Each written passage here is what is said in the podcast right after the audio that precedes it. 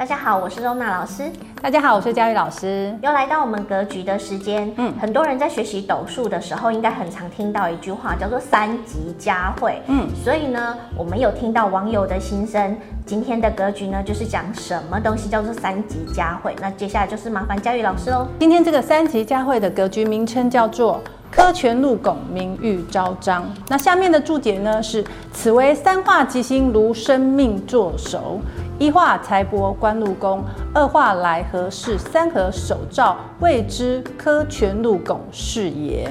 如左有位置三官，我们在紫微斗数中常听到的吉星，一般来说都是六吉星，左右昌曲魁月。这边指的吉星呢，是紫微斗数里面很重要的四化。四化呢，是从星曜产生出来的四种变化，禄权科技。而这个格局指的三化吉星呢，是化权、化禄、化科。那这跟我们平常看到的、听到的这个六吉星呢，意思完全不一样哦。如果呢，禄全科坐在我们的身宫跟命宫的时候，或者呢，禄权科坐在财帛宫或者是官禄宫上面，二化来合是，三合守照，谓之科权禄拱是也。这句话的意思是说呢，在三合当中有拱照到禄权科，如果呢具备了以上这些条件，而且呢禄权科对应在相对应的宫位上面，才能够彰显名誉，当大官，发大财。好，那在古时候呢，只有当大官呢才能够。彰显名声跟地位，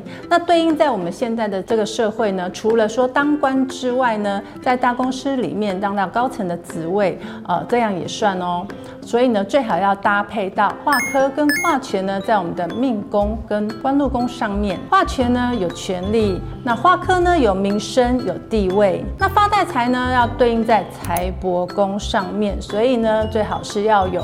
化禄跟禄存在里面，因此呢，禄全科放对位置是不是很重要呢？嗯，那在这个格局里面呢，都没有提到主星，代表呢，好的格局的组合，除了主星很重要之外呢，还要搭配到适合的化科、化禄跟化权。那在这个相对应的宫位上面呢，才会有名声、地位跟发大财哦。透过佳瑜老师的解释，是不是让大家对于就是三级佳会这个条件会更加的熟悉跟明白呢？那我们今天的格局就到这边结束喽。喜欢的朋友帮我们按赞、订阅、开启小铃铛，我们下次见喽，拜拜。